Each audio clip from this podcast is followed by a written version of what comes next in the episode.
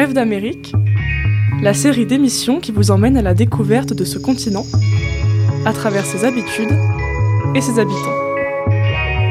Pas besoin de bagages ni de visa, Radio Coquelicot s'occupe de votre voyage sur 99 FM et radiocoquelicot.com.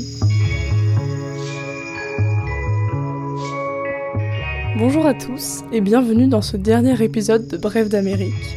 Un épisode au sein duquel je vous partage mes dernières réflexions, des remarques que je me suis faites lors de mon échange aux États-Unis, mais qui ne méritaient pas forcément que j'y consacre tout un épisode. Avec Lucie, une Française en échange comme moi à l'université, nous avons donc parlé de différents sujets et je vous invite à écouter notre conversation.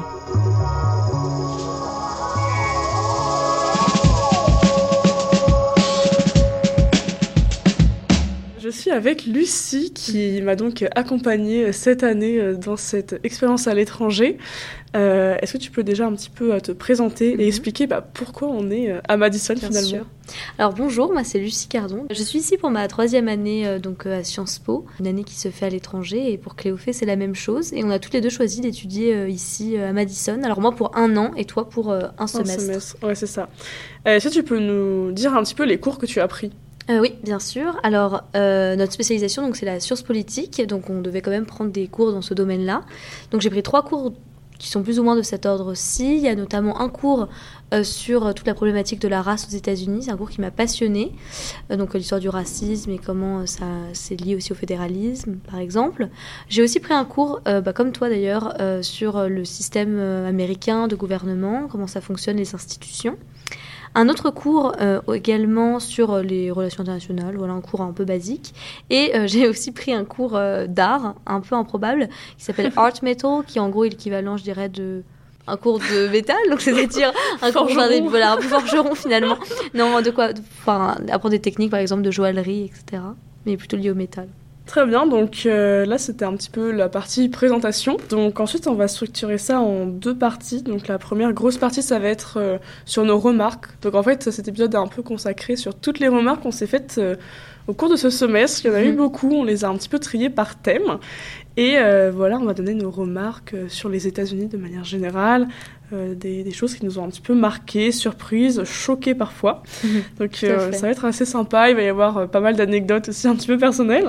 Donc ça va être cool. Et ensuite, dans une seconde partie qui va clôturer, on va faire une partie retour d'expérience, donc voir un petit peu ce qu'on retire de tout ça, même si toi, évidemment, tu restes encore un semestre. Mais, mais je peux quand même faire un bilan de semestre. Exactement, voilà, ce sera ton bilan de semestre, et moi, ce sera mon bilan de l'expérience américaine.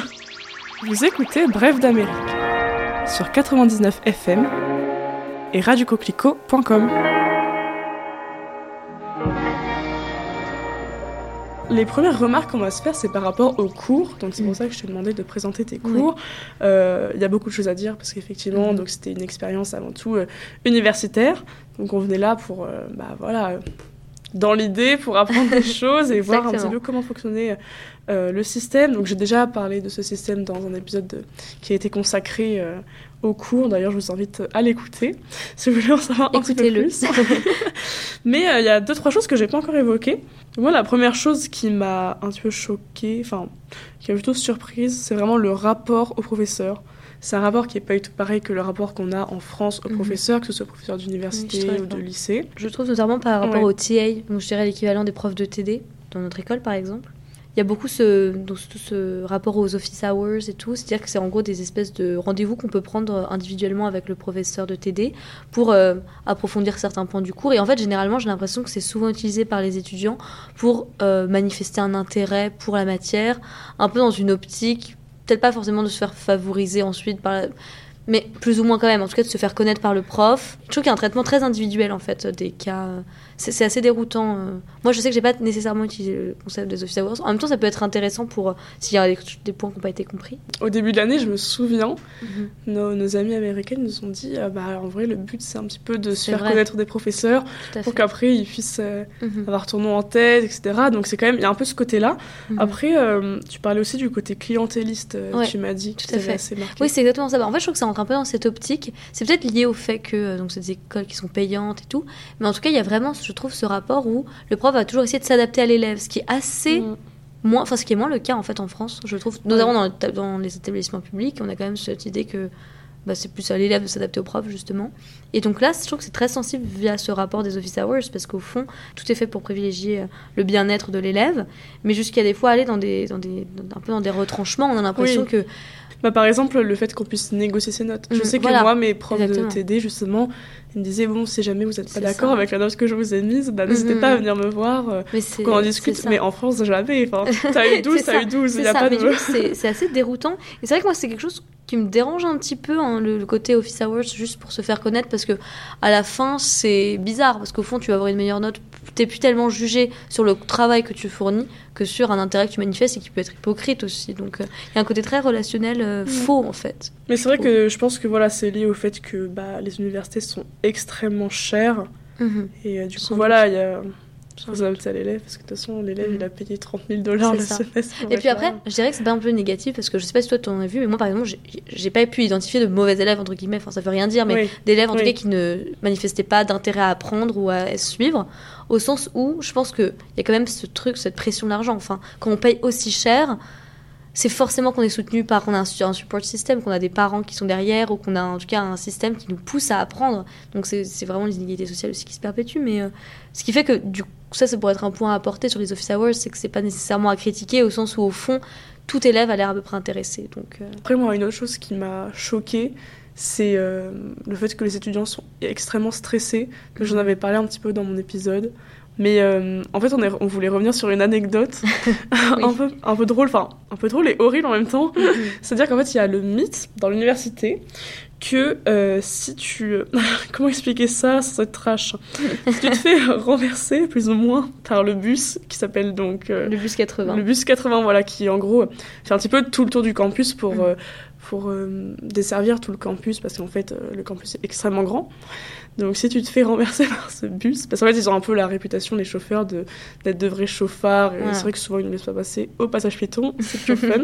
si tu te fais renverser par ce bus, tu peux avoir la tuition euh, gratuite. Donc en gros, tu peux ne plus payer euh, Mm. tes études pour le reste de ta vie. Et du coup, souvent, c'était un peu une private joke, enfin, un running gag, quoi. voilà, de ah bah la prochaine fois je me jette sous le. Mais au moins, hop, j'ai pas de, de tuition à payer. Ouais, mais c'est horrible. C'est terrible, ça veut tout dire. Ça veut tout dire. Je trouve que cette anecdote résume très bien. Le rap, toi. Mais euh, sinon, ouais, qu'est-ce que t'as pensé, toi, euh, de tes cours au rapport au contenu? Mhm. Euh, bonne question. Alors moi, j'ai beaucoup aimé. Parce que je trouve que la manière dont c'est expliqué, c'est très simple. Enfin, c'est pas au sens euh, péjoratif du tout, hein, mais au sens où euh, il y a, je trouve qu'il y a moins de langue de bois, moins de langage, jargon universitaire, un peu des fois qui Hmm. n'est pas nécessairement nécessaire. tu Ouais, ouais. répétitif, mais je trouve qu'on a beaucoup, nous, dans notre école, mais c'est aussi peut-être parce que c'est c'est un- une école qui se targue d'être spécialiste ou je sais pas. Et je pense que c'est lié au fait que, peut-être au-delà d'une culture américaine, que, en fait, euh, les élèves n'ont pas forcément les mêmes âges et n'ont pas forcément les mêmes euh, expériences. Il y, a des, il y a des gens qui ont fait des, ex- des, des années euh, sabbatiques avant pour se payer justement les écoles, etc. l'école, etc. Mm. Et si bien qu'il y a une remise à niveau qui est nécessaire. Et donc, je pense que c'est pour ça qu'ils emploient euh, un langage aussi simple. Et du coup, ça aide à comprendre. Dès que j'ai pris un cours que j'avais déjà suivi, enfin, l'équivalent en France, et je trouve que c'était beaucoup plus clair euh, Ouais. dans ce cours-là. Quoi. En un semestre, on a abordé de manière beaucoup plus claire euh, les différents courants de théorie. euh, Oui, alors qu'en France, on aime beaucoup faire des grandes phrases pour dire pas beaucoup. Un peu. Mais, même, je trouve, même dans les textes, Mhm. enfin, moi, je sais que du coup, dans mon cours de philo, c'est quand même assez clair, même en sciences politiques. Enfin, en fait, vraiment, tous les textes que je lisais, c'était. En fait, les choses étaient dites. C'était vraiment le truc, tu sais, il y a le truc euh, show versus tell, ou je sais plus quoi, Mhm. voilà, montrer ou dire. Mhm. Là, c'était vraiment. Tout est dit, il n'y a pas de sous-entendu, Oui, il y a n'y pas a, pas de figure de style, c'est C'est ça. c'est pas forcément. C'est factuel en fait. Voilà, c'est hyper factuel, Mhm. surtout en sciences politiques. Ouais. Mais euh, du coup, c'est vrai que c'est bah, on a un peu l'impression de, de comprendre. quoi. Ça C'est fait vrai. plaisir parce que des fois, c'est vrai que. Non, c'est vrai, c'est vrai. Et aussi, je trouve que l'élève est beaucoup plus. euh, on, on en invite beaucoup plus à critiquer, à mettre sa parole à, à du crédit. C'est-à-dire que souvent, Mm. d'ailleurs, on s'en étonnait, des fois, on critiquait aussi ça, parce que je pense que c'est critiquable. Le fait que. On va pas nécessairement aller chercher des auteurs, mais parfois simplement un peu de manière factuelle ou de la pensée un peu logique. euh, Qu'est-ce que t'en penses, toi euh What makes a good president? Voilà, on avait donné cette question qui est un peu déroutante parce qu'on peut pas y répondre sans, euh, sans mettre une forme de Ouais, subjectivité. Donc Mais ça, j'en avais parlé, voilà, justement dans Mhm. l'épisode. euh, bah, il y a un peu, moi, c'est vrai que ça m'a un peu dérangé ce, cet aspect où on demande toujours aux élèves ce qu'ils en pensent, alors que c'est des gens qui n'ont jamais fait de sciences politiques Mhm. avant. Qu'est-ce que tu en penses? Toi, bon, c'est très cool, mais en France, en fait, on va pas demander ton avis parce que t'es pas en, t'es pas en capacité de donner un avis parce que Ouais. t'as pas suivi les études suffisantes, quoi. Après ça, je pense que, voilà, encore une fois, c'est spécifique aux premières années où il y a, comme tu disais, cette remise à niveau. Après, on a des potes qui sont en PhD, donc euh, niveau doctorat, forcément, là, ça se complique. C'est ça. Mais, euh, mais c'est assez intéressant. Ensuite, ouais, par rapport. Une autre anecdote par rapport au cours qui date de cet après-midi. Ah oui. Donc, euh, nous sommes vois. allés dans la library, donc la, la bibliothèque. Et euh, quelle ne fait pas notre surprise lorsque nous avons découvert que les étudiants C'est travaillaient dans des espèces de cages. Voilà, premier degré. En fait, c'était assez degré. drôle parce qu'on a une amie qui donc, nous traîne dans cette bibliothèque où on voulait effectivement étudier pour nous montrer des cages, soi-disant. En fait, moi, je ne comprends pas, je pense. On Enfin, que pense c'était les une deux c'était une blague. Et euh, on arrive effectivement donc, dans ce qu'on découvrira être la zone en question. Et, euh, et donc, c'était Manon qui nous montre euh, une sorte de grillage. Donc, moi, je crois qu'elle se fiche de nous. Donc, je lui dis non, mais c'est complètement une blague. Enfin, je pensais que c'était un placard. Et en fait, pas du tout.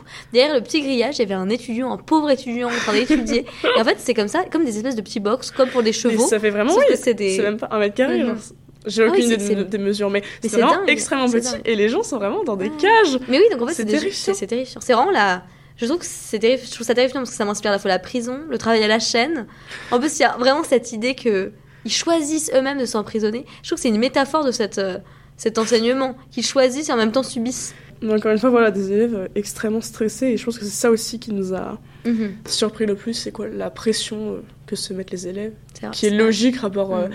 à toute la culture qu'ils ont, de, de la productivité, du travail, Ça- et Sachant qu'ils travaillent souvent à côté. de la pression parentale aussi. Enfin, c'est terrible, quoi. En vrai, j'étais assez surprise du, de la qualité des profs quand même. Surtout les profs de lecture, Mhm. donc euh, Oui, c'est vrai. vraiment les profs d'amphi. Ils sont vraiment euh, excellents. Enfin, on sent que c'était une très très bonne université, Ouais. dans le sens où euh, ils sont extrêmement intéressants, ils parlent de Mhm. manière claire. J'avais un prof que j'aimais particulièrement aussi, parce qu'il y a différentes manières d'enseigner. Et donc euh, ce prof, euh, c'est mon prof de philo, il était incroyable. C'est-à-dire que il était vraiment proche de ses élèves et en même temps, euh, enfin je sais pas comment expliquer. Non, Par exemple, on commençait le cours, en gros il me donnait des Would you rather. Donc en fait c'était genre à chaque fois ils faisaient une petite question un peu qui était censée être philosophique comme si vous préférez en gros avoir des, des dents en mousse ou des jambons en bois. Non c'est quoi? Je, je sais plus ce que c'est mais bon bref. Je te crois. Et euh, ça crée un peu du lien avec les élèves et tout. Et après, on, par- on parlait des sujets philosophiques. Et j'aimais bien cette dualité un petit peu. Mhm. C'était assez intéressant. C'est trop bien. Mais franchement, ouais, j'étais assez surprise de la qualité des C'est vrai qu'il y a des profs. profs très bons. Non, mais c'est vrai parce qu'au fond, bah voilà, on a pris toutes les deux des cours différents et moi j'ai peu de mauvaises expériences. Enfin, je Mm. trouve tous les profs d'amphi plutôt très bons effectivement. Après les profs de TD, je dirais que ça dépend parce que souvent En c'est quand c'est même des, des, élèves, quoi. Voilà. En fait, il y en a qui sont encore en études, mais alors il y en a qui sont bons, d'autres moins quoi. Mais euh, D'autres vraiment moins. vous écoutez Bref d'Amérique, la série d'émissions qui vous emmène à la découverte de ce continent, à travers ses habitudes et ses habitants. Pas besoin de bagages ni de visa, Radio Coquelicot s'occupe de votre voyage sur 99 FM et radiocoquelicot.com. Je rappelle que Madison est une ville quand même très étudiante, c'est ce qu'on appelle une ville campus. Donc en gros, il y a des étudiants partout, euh, rarement, enfin la dernière fois que j'ai vu un, enfant, c'était il y a longtemps. hein. Ou même, euh, j'ai pas trop vu de personnes âgées, c'est vraiment que des étudiants. En fait, donc, comme tu disais, donc, les élèves, ils sont vraiment là pour travailler. Et donc nous, on arrive en tant qu'exchange students. Euh, à Sciences Po, c'est pas pareil, les gens se connaissent, c'est une petite Mhm. promotion. Donc en cours d'amphi, il y a des bavardages, enfin, les gens parlent entre eux. Ouais. Alors nous, on parlait entre nous, Bon. mais anecdote, euh, on se faisait un petit peu insulter. Parce qu'en fait, dans les grands amphis, Mhm. personne ne parlait. Mais quand je dis personne, c'est littéralement impressionnant. personne, parce que tout le monde est là pour suivre le cours. En même temps, encore une fois, logique, ils ont payé 30 Voilà. 000 dollars logique semestre. d'aller en cours pour, pour suivre le cours. En soi, c'est que- logique. Mais du coup, nous, euh, on n'était pas habitués à ça et on s'est fait prendre des petites remarques euh, Mhm. parce qu'on parlait un petit peu. Mais euh, et du coup, après, ça nous ramène à la question de la sociabilité, Mhm. dans le sens où euh, on a eu un petit peu du mal à se faire des amis. Parce qu'en fait, les gens ne sont pas là pour se faire des amis, en tout cas pas dans les cours. Donc du coup, euh, les gens vont plutôt se faire des potes en dehors, donc dans les clubs ou quoi. Et nous, on faisait pas forcément partie de club.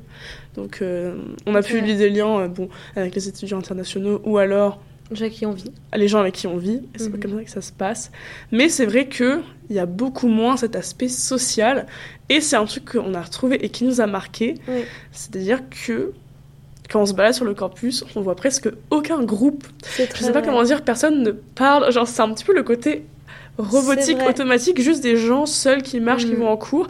Je trouve qu'en France, il y a quand même beaucoup plus cet aspect. euh, il y a, t'entends des rires, tu vois des groupes de gens, tu Là, vois des couples aussi. Non, mais je suis assez d'accord. Alors que là, pas du tout. Je pense qu'il y a plusieurs clés d'explication. Déjà, peut-être le fait que nous, c'est vrai qu'on est originaire d'une école, non pas d'une université. On est balancé dans un système universitaire qui est extrêmement grand, où les gens. Bah, il y a quand même une instabilité. La personne qui est là, qui est à côté de toi en, en amphi, n'est pas la même le lendemain, etc. C'est un peu le même phénomène dans notre école, mais nous, c'est quand même beaucoup plus petit. Ouais. Donc, je pense qu'il y a de ça. Vrai. Aussi le fait que euh, les cours, on les choisit nous-mêmes. Donc en fait, ça crée une sorte de, de- de menu un peu improbable. Moi, par exemple, vous voyez, j'avais un cours d'art et, euh, et de relations internationales. Donc je pense qu'on ne se suit pas forcément d'élève en élève. Et en plus, c'est découpé par semestre. Donc il y a une sorte d'immense instabilité, en fait, des relations que tu peux te faire en Mm, mm, cours. mm. Et euh, après, c'est vrai que quand je pense au groupe d'amis, de gens que je connais plus ou moins, c'est souvent lié effectivement à des clubs, genre rugby. Le côté euh, relation humaine était beaucoup plus froid. C'est pas faux. Et moi, ça m'a un peu manqué. C'était un peu dur dans le sens où tu avais l'impression de pas vraiment nouer d'amitié, quoi. C'est vrai, c'est vrai. On n'a pas noué énormément d'amitié. c'est que je pense que ça ne nous touche pas que nous en tant qu'exchange student. Parce que par exemple, euh, donc là j'étais mon dernier cours d'art, genre une petite anecdote, euh, aujourd'hui. Et euh, au moment de, de quitter du coup la salle, il y a une élève avec donc, une camarade quoi, qui me qui m'a demandé ce- mon contact et tout, en, justement en expliquant qu'elle était triste, qu'elle avait l'impression de jamais vraiment pouvoir nouer de lien. Or c'est une américaine. Et Ah donc oui, non, une mais- freshman et tout. Donc je pense qu'il y a quand même cette difficulté. euh, et c'est- je trouve que c'est super vrai ce que tu disais sur le côté. Dans la ville, on voit pas l'amitié d'une certaine manière s'exprimer. Peut-être à la rigueur, Oui. en soirée, tu vois, avec les, quand tu vois les, grands, les groupes de potes qui vont en, en Non, mais c'est ça. soirée. Et aussi, ce qu'on remarquait, c'est que, en fait, il y a un peu cette euh, séparation entre la semaine et le week-end. Très vrai. Dans le sens où la semaine, les gens sont là pour travailler. Ouais. Ils sont pas du tout En là. fait, ils ont un très bon rythme pas- de vie en vérité. Ils ont un très bon rythme de vie. Et à partir du jeudi soir, Mhm. là, on peut potentiellement envisager de voir ça. des gens sortir, etc.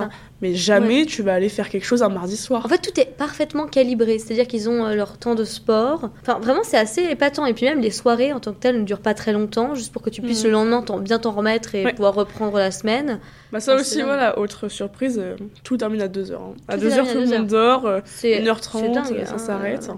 Et euh, ouais, bah, c'est toujours en fait l'aspect productiviste. Mais c'est vrai que du coup, il y a un peu ce côté robotique qui me dérange. Mhm. Il y a beaucoup moins de spontanéité chez les Américains. C'est vrai. Après, encore une fois, c'est très difficile de, De globaliser. on connaît pas Là, toute on, l'Amérique. on globalise par rapport à une ville campus. Voilà, et je pense que c'est un peu pareil hein, donc, euh, sur toutes les villes campus. Mais voilà, encore une fois, ça dépend de là où on vit. En tout cas, euh, au niveau universitaire, c'est un petit peu ce qui se passe. Mhm.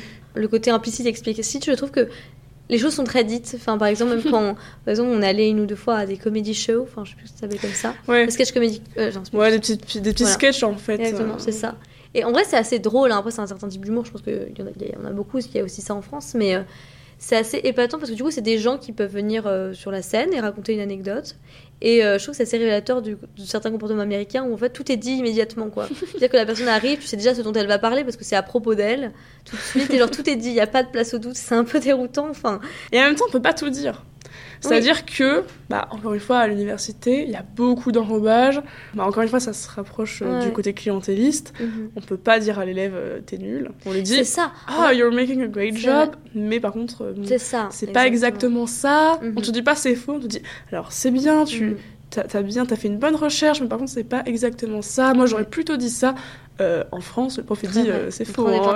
J'ai aussi remarqué, je trouve que la polarisation n'est pas exactement sensible, la polarisation politique, je veux dire. Par exemple, euh, les profs font attention à pas exactement tenir des propos purement démocrates, ou enfin, en tout cas à toujours. euh, Je sais pas si tu as ressenti ça, parce qu'on avait des cours quand même vachement politiques où on demande finalement à l'élève son avis, mais il n'y a jamais de jugement qui est porté, ce qui en soi est normal, mais qui quand même peut être un peu étonnant, je trouve. euh. Ouais, notamment considérer la, la grande polarisation États-Unis. Ouais, c'est ça, exactement. Ce qui est vraiment intéressant de noter, je pense, c'est que euh, il y a vraiment une grosse, une énorme séparation Mhm. entre la ville, donc Madison, Milwaukee, qui sont un peu Ouais. les grosses villes du Wisconsin, et euh, le reste.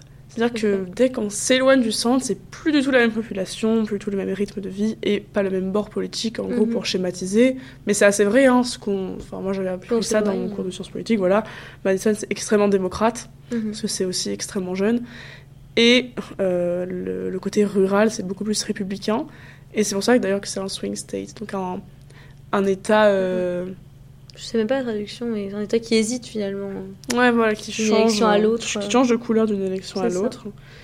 parce qu'il y a ce- cette séparation, elle se voit aussi dans le physique des gens. Mhm, c'est Euh, vrai. Je pense que voilà, ce une des premières remarques qu'on s'était faites, Mhm. je me souviens, c'est que Lucie, tu m'as dit, j'ai l'impression d'être dans The Truman Show. Oui, c'est ça. En fait, c'est l'impression d'une fausse ville. Parce que déjà, déjà, je pense qu'on a cette impression forcément quand on est aux États-Unis, au sens où nous, on vient de ce qu'on appelle le vieux continent, l'impression qu'il y a une histoire. Moi, je trouve que ce pays, il me déroute parce que euh, tout est extrêmement moderne. Il n'y a pas des petites ruelles dans lesquelles on peut se perdre. Il n'y a pas cette espèce de romantisme, je dirais que je pourrais dire Oui, européen. Pour moi, des des choses auxquelles je suis sensible. des grandes rues. Voilà, et du coup, toujours des grandes rues, tout ça. Donc, il y a ce côté extrêmement industriel et qui est renforcé aussi par l'idée que tout le monde se ressemble. C'est Moi, c'est un truc qui m'a un peu dérouté, c'est qu'il y a une sorte de modèle en plus qui est renforcé par euh, bah, la culture du campus, la culture de l'école et aussi ce qu'on appelle les sororités et fraternités. Enfin, je crois que tu as fait un épisode là-dessus Ouais, aussi. ouais, ouais. Voilà. Écoutez-le. écoutez-le, écoutez-le. Et bien, c'est un peu déroutant parce que bah, des copies conformes de, de- de filles souvent blondes, par exemple, toutes euh, même physiques, etc. Même les garçons, c'est la même chose. Et c'est assez effrayant sur l'individualisme, qui enfin, l'identité qui se dissout un peu. Moi, ça m'a un peu fait peur, j'avoue. Et, Ouais, c'est euh, vrai, nous on s'est dit, ah, putain, on rentre pas du tout dans les standards. C'est ça, c'est ça. Bah tant mieux. Tant mieux. Enfin, moi, tant ça me va très bien. Mais, euh, Mais c'est vrai ça que ça, faisait très peur. Mais j'en ai parlé effectivement Ouais. dans l'épisode sur les sororités Mm. et tout. Moi, ça m'a un petit peu trop, enfin, traumatisé, j'allais dire. Non, mais. non, ouais. ça m'a un petit peu choqué, Mhm. effectivement. euh, Surtout quand on sait qu'il y a un immense contraste avec plutôt les périphéries du coup du, de- de- du campus, où je pense que c'est pas du tout la même chose. Parce que là, on, ouais, là, quand on on sort ressent les. Ouais, même les critères de beauté sont. Enfin, c'est assez- c'est évidemment lié, quoi. La culture du sport est très présente, l'alimentation, sans qu'il y ait une vraie pression et tout. Ouais, bah, on a parlé aussi dans, Voilà. dans l'épisode sur l'alimentation. Mhm. euh, le fait que bah, du coup, ça équivaut à un certain niveau de vie, euh, donc il faut C'est avoir un, un certain niveau d'argent pour pouvoir se payer de la nourriture qui Mhm. soit pas totalement transformée, pas manger dans des fast-foods et maintenir un peu ce physique qu'on vend comme euh, étant le physique parfait. C'est ça. C'est un peu terrible.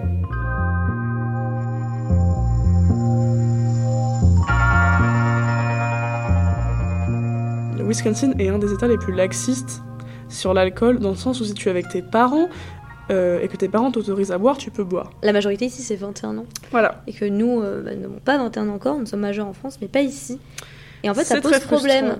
Que- mais c'est hyper paradoxal. C'est, en fait, c'est ça aussi qui est frustrant. C'est déjà c'est frustrant, c'est un peu embêtant sur le coup parce que bah, voilà. Mais en plus philosophiquement, c'est extrêmement déroutant.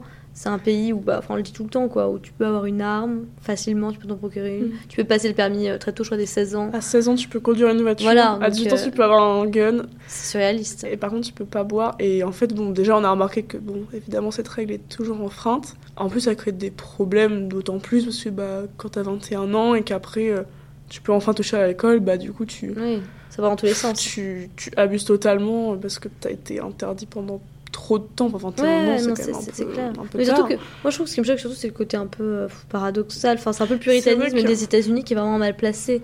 Comme tous les, les, les Américains, ils sont paradox, paradoxaux. D'un côté, ils sont l'extravagance euh, outrancière tout le temps. euh, Et puis en même temps, il y a des choses de sexe, l'alcool, comme ça, il y a cette espèce de Tu prohibition. Enfin, il y parler, a un truc tu qui, parler, ouais. qui gêne, quoi. On sait pas pourquoi. Oui, c'est on ça. sait pas pourquoi. C'est peut-être lié Ah. à la place de la religion dans la société. Ah, mais c'est lié à la place de la sais religion dans la société. Mais très bien vu pour enchaîner sur le nouveau thème. Alors, la religion, parlons-en. Euh, effectivement, donc il y a des choses qui se disent, beaucoup de choses qui se disent, Mhm. beaucoup de choses qui ne se disent pas. Et une des choses qui se dit, outre bah, tout ce qui est argent un petit peu, Ouais, qui se dit beaucoup plus qu'en France, c'est aussi la place de la religion. En fait, la Mhm. religion est très... euh, on peut dire, voilà, moi je suis juive, finalement. moi je suis chrétienne, etc. Euh, c'est pas du tout caché. Enfin, en tout cas, encore une fois, voilà, ce qu'on a remarqué. Mais je trouve surtout, c'est pas tabou pour certaines religions où c'est tabou en France. Par exemple, je trouve que le judaïsme, moi je crois en France, j'ai rarement entendu. Enfin, à part Ouais. dans des cercles vraiment restreints, quand t'es proche avec quelqu'un, voilà, quelqu'un qui, qui raconte bah, que pour lui ça compte et qu'il est, est juif ou quoi. Et bien ici, ça se dit beaucoup plus. Sur la religion du judaïsme, moi je. je... Voilà, a moins de cette peur de l'antisémitisme. Ouais. Je trouve. C'est ça. Et aussi, elle est beaucoup plus présente euh, enfin, Mhm. spatialement. Elle est présente dans l'espace, la religion, dans le sens où, bah, alors, il y a beaucoup d'églises, ça c'est Mhm. sûr, parce qu'en fait aussi, il y a beaucoup de différentes branches. Euh, par exemple, beaucoup de branches dérivées du christianisme, donc euh, la scientologie est l'une d'elles. Il y en a beaucoup d'autres, dont je n'ai pas Mhm. forcément appris les noms. Donc ça donne lieu à beaucoup d'églises, parce qu'il faut euh, que tout le monde soit un petit peu satisfait en termes ça. de religion. C'est comme une sorte de qui marché de la religion finalement. Mais- essaye de trouver. Très bien vu. C'est vrai.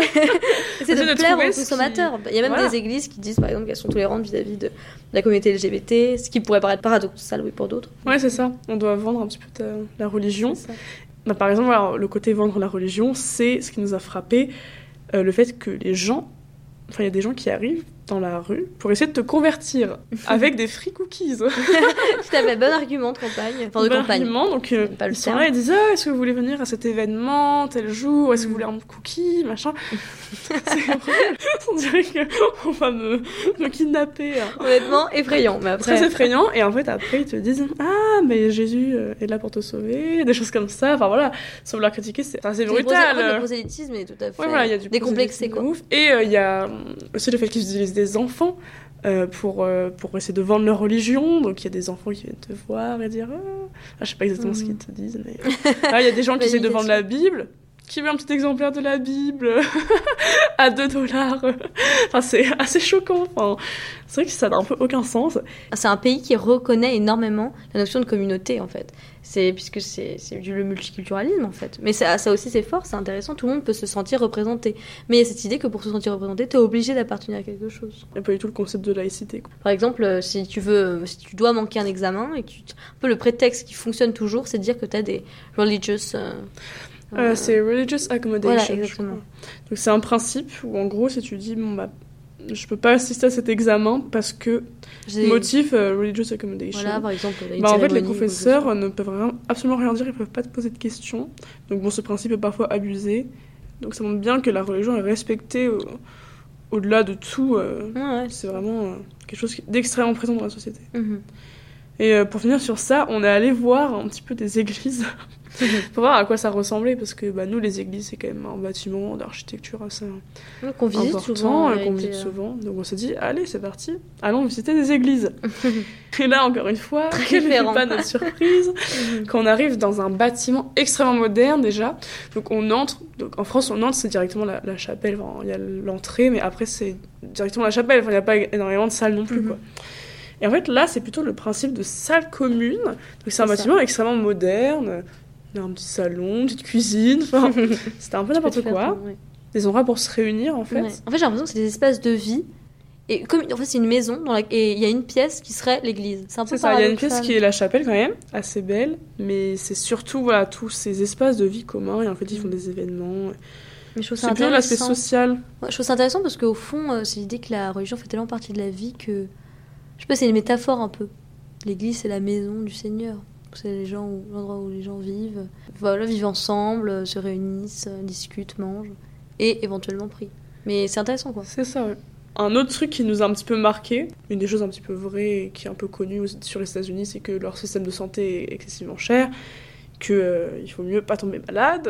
c'est ce qu'on nous a dit en partant. euh, voilà, prenez une assurance et surtout il faut casser pas la jambe. Une des conséquences de ça, c'est qu'il y a énormément de médicaments en libre-service. Donc en fait, on va Mhm. dans les Walgreens ou genre juste des magasins qui sont un peu hein. des supermarchés. Qui ont le monoprix. Voilà, c'est comme si voilà, on allait au Monoprix, donc à côté du poisson, euh, il y a les, les médicaments, il y a vraiment de tout, il y a les antibiotiques quoi. À partir du moment où tu peux acheter des pistolets dans un supermarché, Voilà, on voilà. va plus s'étonner. Mais c'est vrai que c'est- mais c'est quelque chose qui est déroutant pour. euh, C'est une des petites choses qui, nous. nous a un petit peu marqué. Euh, une autre chose qui nous a marqué, euh, c'est qu'il y a des robots qui livrent la nourriture. ça, Ça, c'est vrai. ça c'est choquant parce que Mhm. ça serait un peu cru dans Black Mirror. Ouais. Parce que euh, C'est effrayant, littéralement, sur le campus. C'est vraiment effrayant. En fait, ça s'appelle les Badger Robots. Quelque chose comme bien. ça. ça pourrait être leur nom. C'est le nouveau Uber Eats. Et... Alors moi, j'ai jamais commandé avec ça, mais... Moi, je refuse, je trouve ça effrayant. Et c'est une espèce de petite boîte qui se déplace à- en roulant. Mm. Et qui, en fait. euh, Mais en plus, c'est très bien fait parce que ça détecte les présences, donc ça peut pas se faire écraser par une voiture.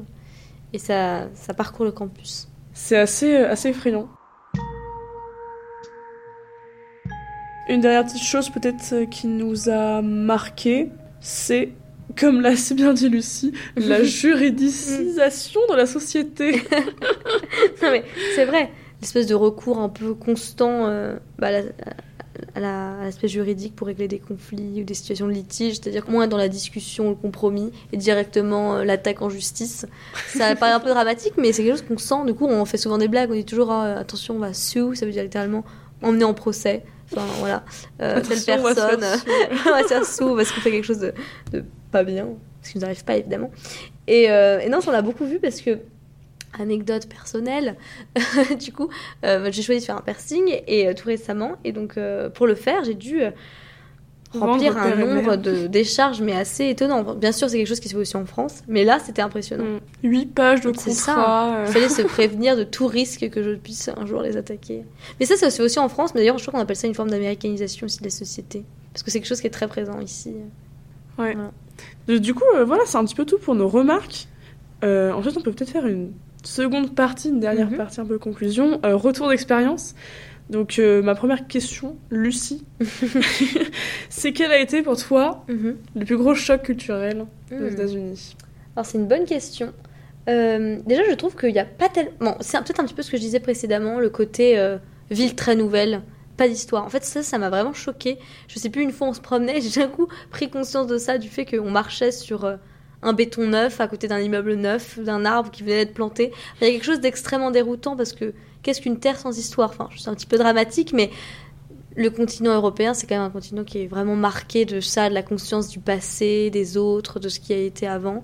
Et là, c'est pas du tout le cas. Et en plus, euh, moi, c'est vrai que la problématique, par exemple, j'en parle souvent, mais des, de la communauté autochtone amérindienne et tout, euh, ça m'intéresse beaucoup, parce, justement pour ça, parce que on a l'impression que il y a vraiment des terres, on, marche sur des terres qui ont été volées, quoi, enfin littéralement. Mm. Et euh, je- ça, c'est quelque chose qui m'a beaucoup choqué. Et du coup, j'irais tout le côté historique, au sens où, parce que je vis là ici un an, j'ai l'impression que inconsciemment, j'embrasse un passé qui n'est pas le mien. Enfin, en tout cas, je l'endosse, tu vois, et, notamment avec ce cours aussi sur euh, la problématique de la race aux États-Unis.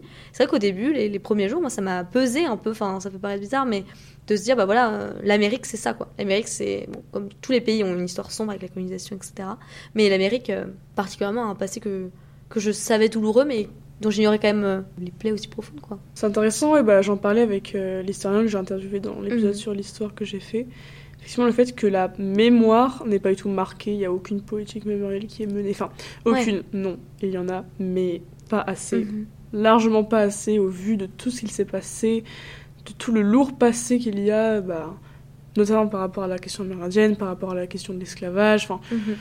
Beaucoup de choses terribles qui ont eu lieu et c'est pas du tout marqué. Effectivement, ce côté ville nouvelle qui renforce l'impression de Truman Show là qu'on Oui, euh, qu'on a évoqué tout à l'heure. Bah moi, euh, mon choc culturel, du coup, c'est pas aussi euh, deep. moi, en vrai, mon choc culturel, euh, je dirais que c'est quand même la nourriture. Parce que, bah, en fait, avant de d'avoir le, le chef qui nous faisait à manger à la French House, que je remercie chaque jour. Euh, donc j'ai dû me débrouiller par moi-même, voilà, essayer de me cuisiner des petits trucs. euh. Mais en fait, bah, souvent, quand, quand j'ai un petit peu voyagé euh, avant d'arriver à Madison, bah, en fait, souvent, ça, ça se terminait dans des fast-food ou quoi. Et c'est un peu... Enfin, je me souviens, les premiers jours, c'était dur. On trouvait pas du tout de légumes. Dans les zones rurales où on Mm. allait, parce que du coup... euh, on a un petit peu sillonné euh, l'Amérique profonde, on va dire, dans le Michigan, des choses comme ça. Enfin, t'as pas des supermarchés à tous les coins de rue et, c'est tellement grand aussi, c'est tellement vaste. Il y a vraiment une difficulté à se trouver de la bonne nourriture. Enfin, surtout dans là où, les endroits où on allait quand on voyage, bon, bah forcément c'est plus compliqué, mais même les petites villes où on allait, c'était pas forcément ça, quoi. Et euh, donc c'était un peu dur au début, ouais, de trouver des, aliments super frais. Enfin, on en a même pas du tout trouvé, donc pendant deux semaines avant d'arriver à Madison, c'était quand même beaucoup de fast-food, c'était beaucoup de nourriture transformée. Et je me suis dit, mais heureusement que ça va pas être ça toute l'année, parce que sinon, je pense j'aurais déjà pris 10 kilos. mais du coup, ouais, je pense que c'est ça mon plus gros choc culturel, entre guillemets. Et en fait, ce qu'on a remarqué aussi, les États-Unis, c'est impossible à généraliser. Mhm. Dans le sens où là, déjà, on est à Madison, qui est une bulle démocrate, Mhm. dans ce Wisconsin qui est plus républicain. Et le Wisconsin, c'est un État qui est très différent de l'Illinois, de l'Indiana, qui sont les, pays, les, les États euh, riverains. Mhm. Et chaque État est extrêmement différent, que ce soit au niveau des gens, de la culture, au niveau des spécialités euh, euh, culinaires, au niveau de aussi. tout. C'est extrêmement grand, Puis il y a il y le a beaucoup de fédéralisme. climat. Voilà l'aspect des fédéralismes qui, du coup, euh, fait que les États ont beaucoup d'autonomie. Mhm. Et en fait, c'est vraiment impossible de généraliser. Quel est ton retour d'expérience pour le moment Euh, bah, ce qui me vient, je sais pas si c'est forcément propre à l'Amérique. Je sais que c'est plutôt propre à l'expérience bah, d'expatrier, entre guillemets, ou d'étudier euh, à l'étranger et de vivre comme ça pendant longtemps, euh, plus ou moins loin de tout ce que tu connais. Mais je trouve que ça apporte beaucoup en confiance en soi, au sens où je trouve que c'est pas non plus rien de partir loin comme ça de chez soi pour étudier. Je pense que c'est très important de le faire. Enfin, j'aimerais bien que chacun ait l'opportunité de faire ça. Parce que je pense qu'on apprend énormément sur soi. Et aussi en en soi, ça apporte énormément au sens où euh, on se découvre la capacité de, de vivre, de, de, se faire des amis, malgré tout, euh, à l'autre bout du monde, quoi. Et puis même de se débrouiller par soi-même. Ça, je trouve ça super. Et puis, euh, non, c'est toujours intéressant de d'être plongé dans une autre langue, de comprendre aussi les spécificités culturelles et même de comportement dans d'autres pays. Bon voilà, moi je dirais que c'est plutôt ça. Je me souviens que tu m'avais dit on rend l'étranger familier. Oui, c'est ça. En fait, c'est construit une maison en fait. c'est cliché, mais c'est terriblement vrai. Au fond, mm. quand je suis arrivée, j'ai eu un petit moment de, où j'étais déroutée, où je me dis mais que reste-t-il de moi, loin de tout ce que je connais? Mm. Au sens où c'est vrai, qu'est-ce qui nous fait nous C'est aussi euh, les gens qu'on aime, euh, la langue qu'on parle, le, pays dans lequel on vit, enfin tout ça. Et là, loin de tout ça, que reste-t-il de nous quoi? C'est comme si on était nus soudainement, culturellement, dans un désert. Hein, qui suis-je? Donc il y a un peu ça, et puis en fait on se rend compte qu'au fond, euh, la densité de qui on est, on la porte toujours en nous, quoi. Et du coup, euh, je, sais pas, je trouvais ça beau de se dire, ah bah en fait, j'apprends à me découvrir aussi en ce sens-là ici. C'est vrai. Ouais, moi ça m'a permis de faire des réflexions un peu aussi sur la France. Mhm sur les niveaux de vie, sur euh, bah, l'économie, euh, des trucs plus politiques et tout. Mm, je me suis jamais autant intéressée à la France qu'en étant aux États-Unis, je pense. Ouais. vraiment, euh, c'est assez fou de comparer. Bah, mm-hmm. Après, bon, moi je fais de la, science politique, donc. C'est pour ça, oui, qu'on pense à les, ça. Les côtés politiques et tout. C'est hyper intéressant. Au niveau personnel, comme tu disais, voilà, c'est beaucoup mm. d'expérience, enfin, beaucoup d'apprentissage de soi et des autres, et ça montre la grande capacité d'adaptabilité euh, des hommes. C'est fou quand même. Ça, politiquement aussi, c'est très intéressant. On peut mettre en évidence les, les contrastes et tout. Merci beaucoup, Lucie, de m'avoir accompagnée dans cet épisode. de rien, c'était un plaisir. Et voilà, c'est la fin de l'épisode et la fin du podcast. Merci beaucoup à vous de l'avoir suivi, et j'espère avoir pu vous éclairer sur certains aspects des États-Unis à travers ma vision.